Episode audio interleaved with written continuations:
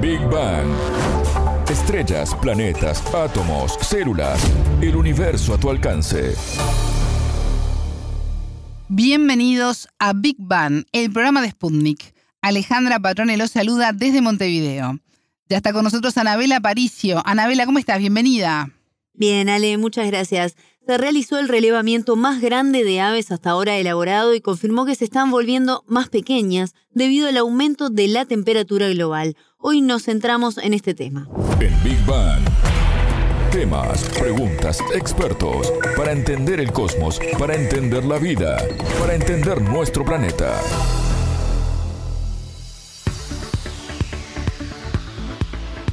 La investigación fue realizada por la Universidad de California y publicada en la revista científica Nature Ecology and Evolution.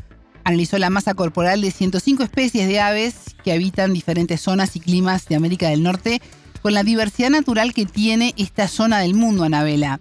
Se tomaron como base de estudio datos relevados desde el año 1989 por parte del Programa de Monitoreo de la Productividad y Supervivencia de las Aves, llevado a cabo por la organización Población de Aves, quien cuenta con más de 1.200 estaciones de anillamiento de aves en esta zona del continente.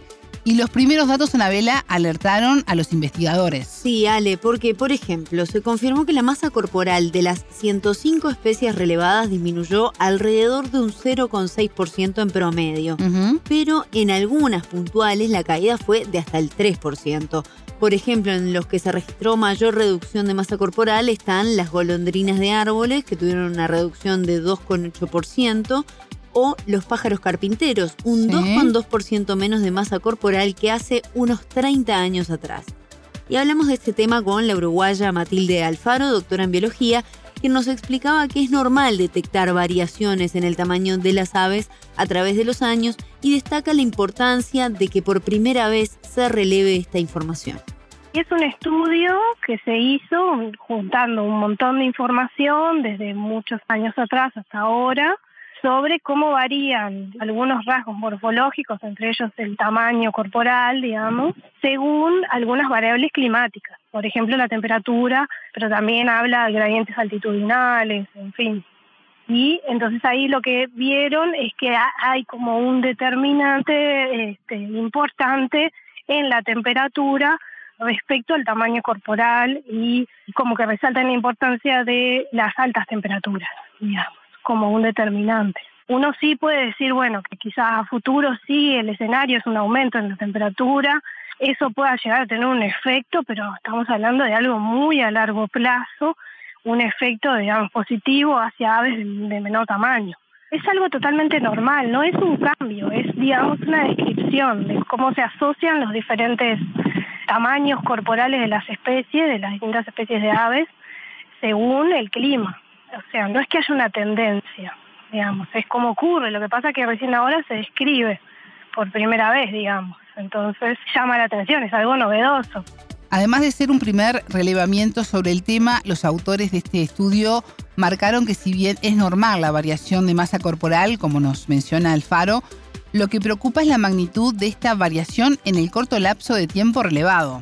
Así es, Ale, la autora principal de esta investigación, la ecologista Casey Youngflesh, dijo al presentar el estudio que es una evidencia a gran escala de que el cambio climático está literalmente dando forma a la apariencia de las especies. Esto lo dijo ella textual. Por su parte, Morgan Tingley, otro de los investigadores que trabajó en el estudio, coincidió con su colega al argumentar que el hecho de haber detectado el fenómeno en gran parte de las especies analizadas en una franja tan grande de América del Norte que cubre muchos entornos diferentes, no queda ninguna hipótesis plausible excepto el cambio climático. Eh, así lo manifestó textualmente. Sí, Ale, y en este contexto, la experta uruguaya nos explicó cómo el clima incide en las proporciones corporales y los tipos de cuerpos que se desarrollan según el clima que habitan las aves. Y eso ocurre porque son cuestiones fisiológicas, o sea, a todos los seres vivos, digamos, nos afecta el clima, digamos, según la región y afecta nuestra condición corporal, nuestro tamaño, nuestro desempeño, en fin, eso es algo bastante estudiado, bastante conocido, que se sabe que afecta a todos los seres vivos. Y en este caso ahora lo que están haciendo es una descripción, digamos, más detallada de cómo afecta a las aves, eh, específicamente relacionado con el tamaño corporal, digamos. Pero, y eso es un tema de que, bueno, que el metabolismo, específicamente de las aves, que además tienen un metabolismo bastante más acelerado que el de los mamíferos, el efecto, digamos, de la temperatura, por ejemplo, es importante sobre los mecanismos celulares, ¿no? Que eh, generalmente lo que hacen es los aceleran, o sea, cuando aumenta la temperatura, todos los mecanismos celulares se aceleran, o sea, funciona más rápido todo el metabolismo, digamos, del cuerpo. Entonces, el tamaño, digamos, del individuo, o sea, la relación eh, superficie-volumen, está muy relacionada con la capacidad de retener calor o de perder calor que es determinante de los procesos metabólicos. Entonces, bueno, es como que las aves de menor tamaño tienen mayor capacidad de perder calor, por ejemplo, que las de mayor, o sea, las de más pequeñas tienen la posibilidad de perder mayor calor que las que las de gran tamaño. Entonces, en escenarios de alta temperatura es mejor ser más pequeño para poder regular mejor la temperatura.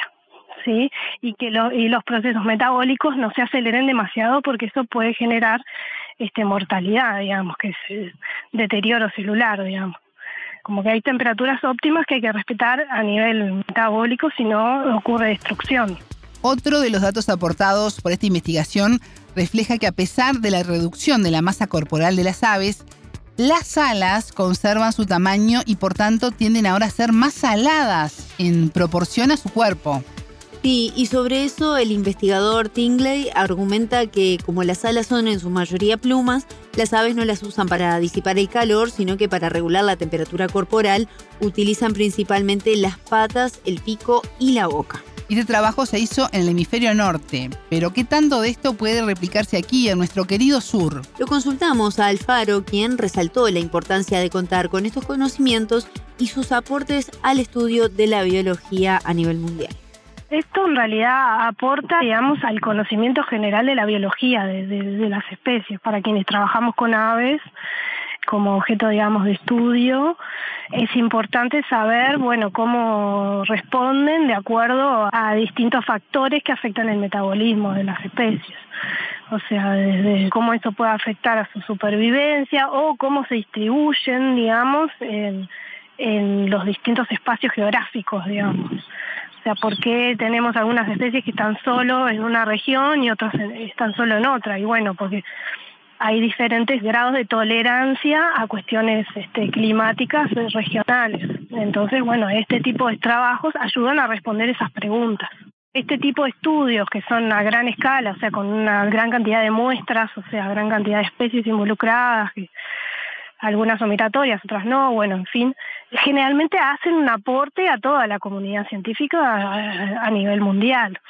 Después, ese tipo de estudios está bueno a veces replicarlos en otras regiones para ver si se cumplen los mismos principios que están observando ellos pero ya son un puntapié para futuras investigaciones y están dando un marco que posiblemente se aplique en todas partes. En investigaciones anteriores se demostró que las aves migratorias tienen la ventaja de volar a climas más fríos para huir de las altas temperaturas, pero en este estudio del que hablamos hoy también evidencian otra forma de adaptación que están adoptando las aves a los cambios de temperatura. Sí, Ale, precisamente Tingley dijo estar sorprendido por cómo las especies están cambiando de maneras que no pensaban ellos que lo harían. Y ahora que tú mencionabas a las aves migratorias, precisamente hablamos del tema con Alfaro para entender algo que a veces puede generar un poco de temor, hoy que estamos muy susceptibles con la palabra virus, ¿no? Después de todo lo que vivimos. Atrás. Exactamente.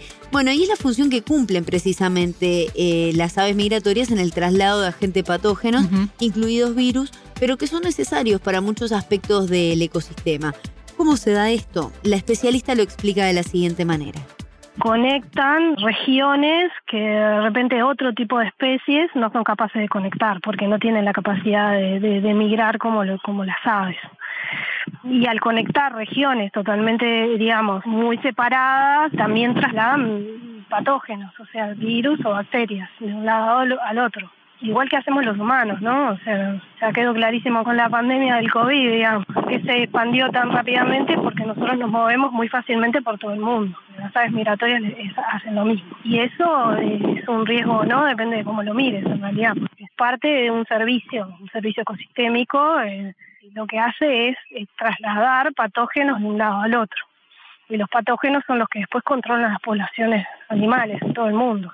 Los virus eh, tienen una función también, que es la de controlar las poblaciones, o sea, para que las poblaciones de muchas especies de animales no eh, aumenten eh, demasiado y sea un problema. Como tiene que haber un equilibrio, digamos, en la cantidad de individuos de, de las poblaciones.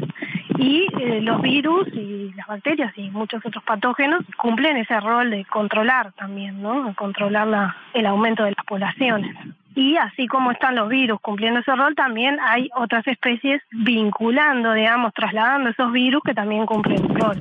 Escuchábamos a la uruguaya Matilde Alfaro, doctora en biología, con quien hablamos sobre un nuevo estudio que nos permite conocer mejor a las aves y sus características según el clima en que habitan. Muchas gracias, Anabela. Fue un placer. Pueden volver a escuchar este programa por sputniknews.lat. Esto fue Big Bang.